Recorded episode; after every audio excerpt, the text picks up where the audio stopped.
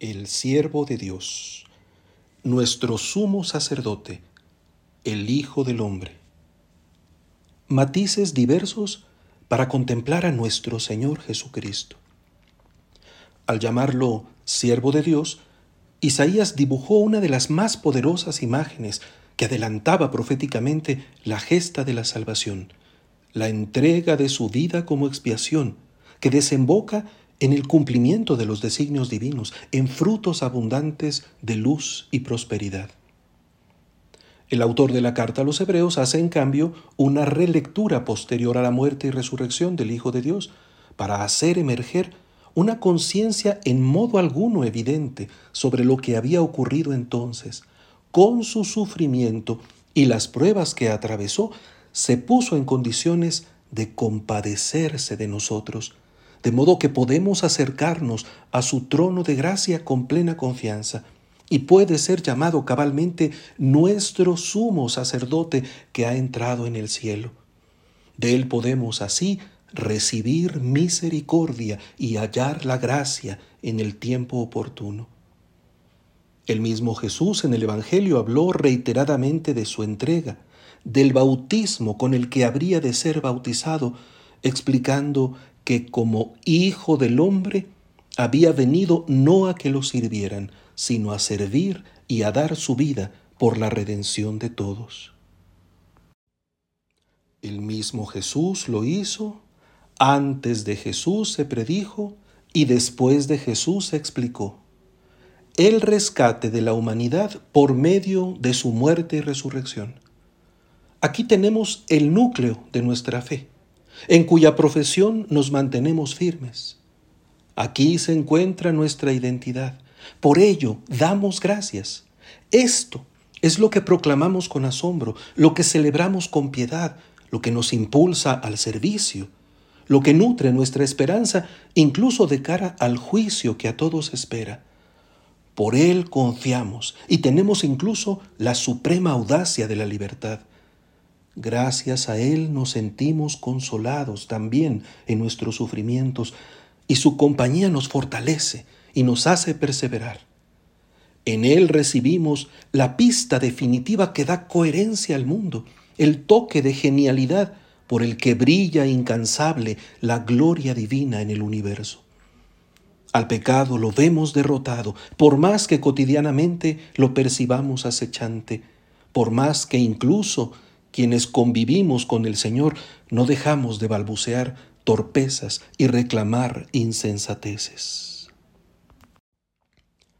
En efecto, qué reveladora resulta la petición que hoy hacen Santiago y Juan al Señor. Como no lo es menos la indignación posterior del resto de los apóstoles, en cuyo malestar no se reflejaba tanto la valoración de la solicitud misma, sino acaso más bien el que se les hubieran adelantado los hijos de Zebedeo. Concede que nos sentemos uno a tu derecha y otro a tu izquierda cuando estés en tu gloria. No tienen idea en realidad de lo que piden. Acarician una dignidad que les parece humanamente apetecible, pero que contradice de raíz la naturaleza de su vocación. De hecho, desde el principio, Jesús lo corrige hacia su pasión, que de hecho acababa de anunciarles por tercera vez. ¿Podrán pasar la prueba que yo voy a pasar? Y su firmeza ratifica una disposición que parece heroica. Sí podemos. Aún entonces no han entendido nada. Sí, es verdad, reconoce Jesús. De hecho, pasarán la prueba y recibirán el mismo bautismo del testimonio. Pero lo que quieren lo perciben aún como mérito y no como don.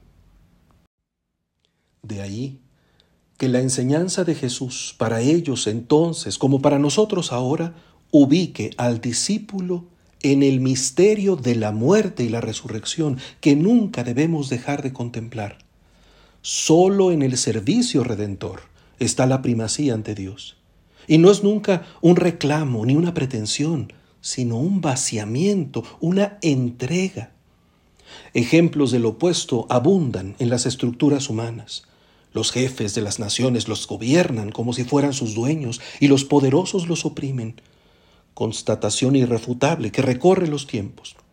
de la que no se escapan no solo los grandes de cada generación, sino lo mismo los que detentan algún poder, aunque sea pequeño, en círculos más modestos de la sociedad.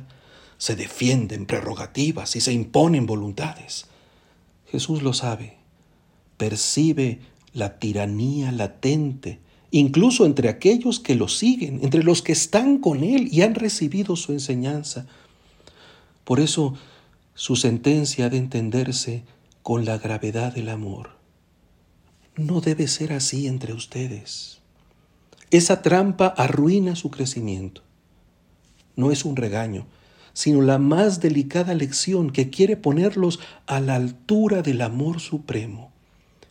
El que quiera ser grande entre ustedes, que sea su servidor, y el que quiera ser el primero, que sea el esclavo de todos. Inversión del corazón que interrumpe la arrogancia y fecunda el sentido del amor, como Él mismo lo hace patente con su entrega como siervo, como hijo del hombre, como sumo sacerdote.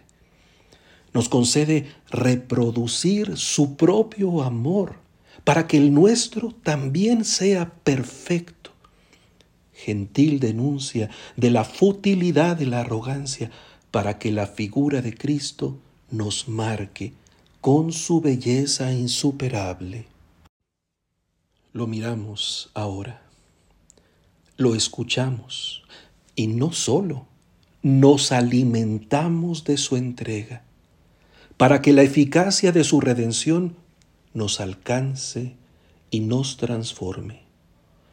Su comunión actualiza el amor eterno que nos ha mostrado y lo siembra en nosotros como principio infatigable de vida nueva. Somos bautizados en su don. Él quiere lo mejor para nosotros y lo realiza entregando su vida e incorporándonos a su propia entrega para que todo amor sea perfecto. Toda bondad viene de Él y nos hace capaces también de ser buenos en este tiempo oportuno, por pura gracia, por pura misericordia.